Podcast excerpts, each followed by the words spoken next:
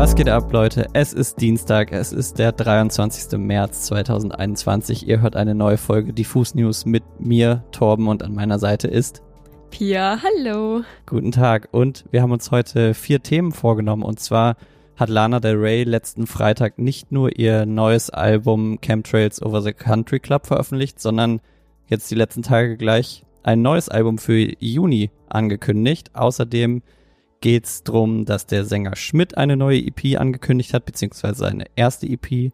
Die Berliner Philharmoniker haben ein Corona-Konzert gespielt vor Publikum und wir stellen euch die Newcomerin Cherry Moya vor. Los geht's. Genau, ich starte einfach mal mit der Lana Del Rey Neuigkeit, denn wie du schon gesagt hast, die hat unseren Release-Radar am letzten Freitag ordentlich mit neuen Songs befüllt und ihr sechstes Studioalbum Chemtrails Over the Country Club veröffentlicht.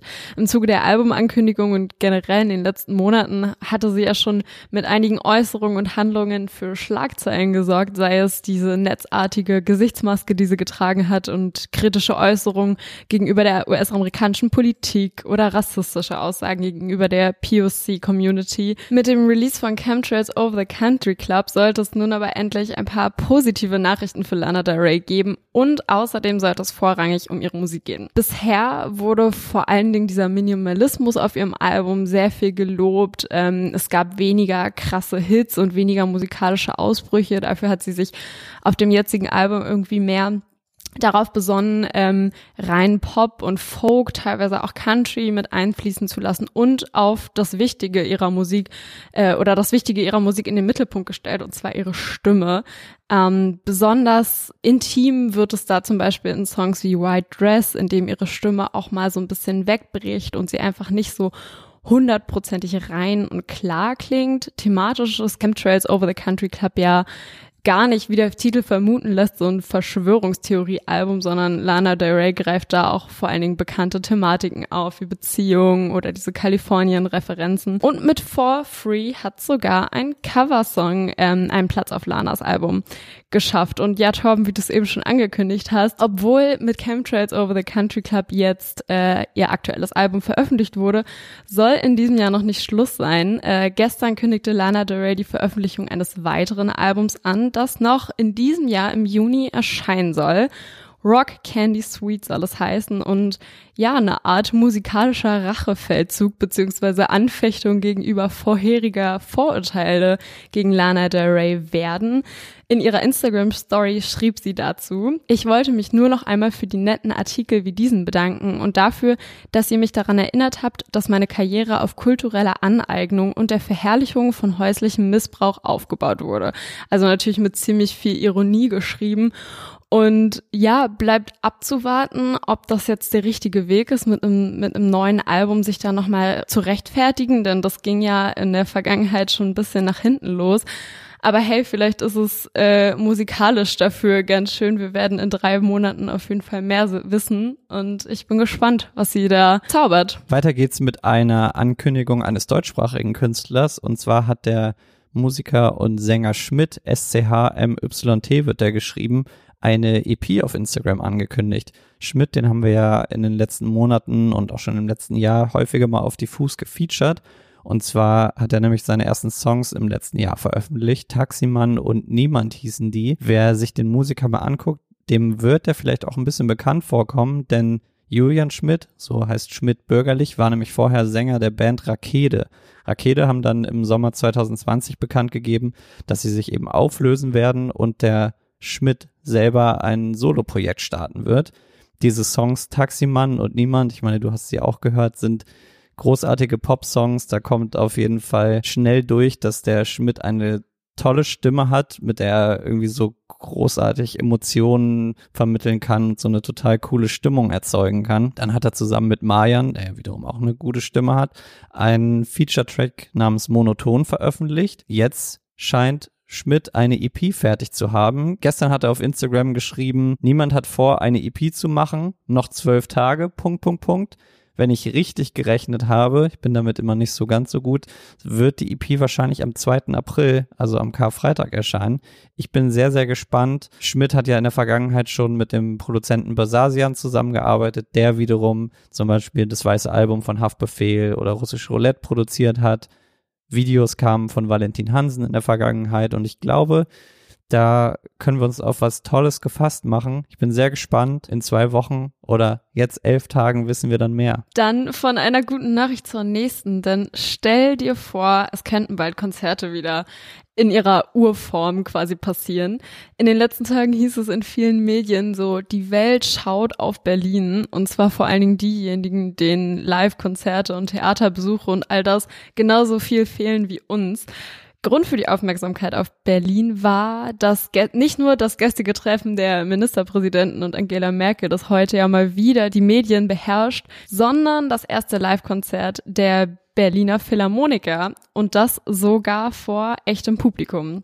Das finde ich absurd. Wie haben die das gemacht? Pass auf, schon im Sommer 2020 war es ja so, dass äh, in Zusammenarbeit mit der Uni Halle Wittenberg äh, während eines Tim Bensko-Konzerts in Leipzig so eine Art Corona-Studio stattgefunden hat, bei der Mediziner herausfanden, dass es echt äh, schon mit der Halbierung der Zuschauermenge, mit der Kombination der Maskenpflicht, festen Sitzplätzen und so weiter und so fort, dass man da schon Veranstaltungen statt finden lassen könnte, bei der nur eine niedrige Gefahr der Ausbreitung des Virus herrscht. Und außerdem wurde dabei auch bekannt, dass besonders die Luftzufuhr und die Luftableitung besonders entscheidend ist. Und das Konzept äh, wurde jetzt quasi ein bisschen aktualisiert, bisschen modernisiert und in Berlin umgesetzt. Unter dem Namen Testing hat der Berliner Senat ein Pilotprojekt ins Leben gerufen, das jetzt an der Berliner Philharmonie stattfindet, und zwar innerhalb des Zeitraums vom 19. März bis 4. April. Dort sollen volle neun Veranstaltungen stattfinden, an der jeweils 1000 getestete Besucherinnen teilnehmen dürfen. Die Besucherinnen können sich vor Beginn der Veranstaltung sowohl vor Ort als auch an Partnertestzentren testen lassen. Und so war das eben schon in den letzten Tagen, dass sämtliche Besucher, Besucherinnen negativ getestet wurden und so an der Veranstaltung teilnehmen konnten. Zu weiteren Regeln gehörten natürlich trotzdem noch so ein sehr strenges Einlassmanagement, die Belüftung des Zuschauersaals, Sitzabstände, also die Besucher durften nur im Schachbrettmuster sitzen und waren auch alle dazu verpflichtet, die gesamte Veranstaltung über FFP2-Masken zu tragen. Ja, aber wen es interessiert, wie das Konzert generell äh, ablief, der kann das Ostermontag auch noch am 4. April um 17 Uhr auf Arte schauen und äh, ja, sich das eben mal angucken, wie so das erste richtige Live-Konzert wieder war bisher habe ich ganz viel positive Resonanz äh, gelesen und gehört. Es gab Standing Ovations und irgendwie alle waren einfach super glücklich, wieder spielen zu können. Es wird noch weitere Veranstaltungen geben, eben bis 4. April. Und hey, wenn das sich das Konzept bewährt, ich hätte auf jeden Fall wieder Lust auf Live-Konzerte. Ja, voll. Ich bin auch mal sehr gespannt, ob das für die Zukunft jetzt ein Konzept sein wird oder ob wir weiter jetzt in den ganz harten Lockdown gehen und dann 2000 23 wieder auf Konzerte gehen können. Oh man, fingers we, crossed. Ja, we will see. Zu guter Letzt haben wir noch eine Newcomerin mitgebracht und zwar heißt die Cherry Moya.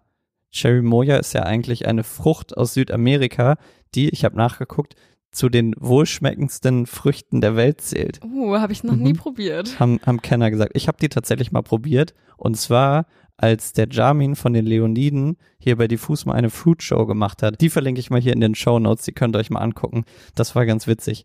Auf jeden Fall.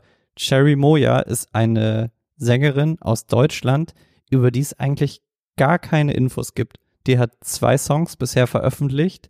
2018 ein Song auf Spotify. Living Life in the Night heißt der. Das ist ein Feature mit dem Rapper Sierra Kid. Der Song hat, Achtung, 33 Millionen Streams bis dato gesammelt. Nicht wahr. Mhm. Und vor zwei Monaten oder zweieinhalb Monaten gab es dann einen neuen Song auf Soundcloud, der heißt I Choose You All the Time. Ich finde Cherry Moya total beeindruckend, weil sie so eine Art Bedroom-Pop macht. Also das geht in die Richtung von Bia Badoobie, MXM Toon, Claro, frühe Girl in Red Sachen, aber hat dann trotzdem immer noch mal so einen eigenen Twist dabei. Das ist alles sehr melodisch natürlich, so viel man jetzt nach zwei Songs auch sagen kann, ne? Aber ich finde es total spannend, dass sowas aus Deutschland kommt. Also das haben wir in der Vergangenheit ja immer mal wieder gehabt, auch so ein Musiker wie Ambert, der so War on Drugs mäßige Musik macht, der kommt aus Hamburg und jetzt Cherry Moya eben eine Bedroom-Pop-Künstlerin, die scheinbar bei so vielen Streams international durch die Decke geht, kommt aus Deutschland. Lena Ruf, habe ich gelesen, heißt sie, steht auf ihrem Soundcloud-Profil obendrauf. Ansonsten weiß man nichts, außer eben, dass sie mit Sierra Kid zusammengearbeitet hat für den ersten Song und von ihm auch gefördert wird. Sierra Kid hat ja ein eigenes Label, bei dem er Leute nicht signed, sondern die Leute eher fördert und Ey, wenn da in Zukunft was kommt, dann werdet ihr es auf jeden Fall bei Diffus lesen. Genau, also hört euch das mal an. Cherry Moya, C-H-E-R-I-I-M-O-Y-A wird sie geschrieben. Finde ich großartig. Habe ich von paar Tagen irgendwie, bin ich über diesen Soundcloud-Song gestolpert. Großartig. Ja, mega. Dann war's das für heute, glaube ich. Haben wir noch was zu sagen? Ich glaube, wir haben, wir haben alles abgearbeitet, was in den letzten Tagen so passiert ist. Genau, wir hören uns am Freitag wieder. Bis dahin gilt, abonniert diesen Podcast, schreibt uns eine Nachricht, wenn euch was gefallen hat und wenn euch was nicht gefallen hat, schreibt er uns auch. Ansonsten Themenvorschläge könnt ihr uns auch per Instagram oder per Mail schicken. Freitag, Nachmittag, altbewohnte Zeit, neue Musik erklären wir euch, erzählen wir euch. Bis dahin, bleibt zu Hause, bleibt gesund. Tschüssi.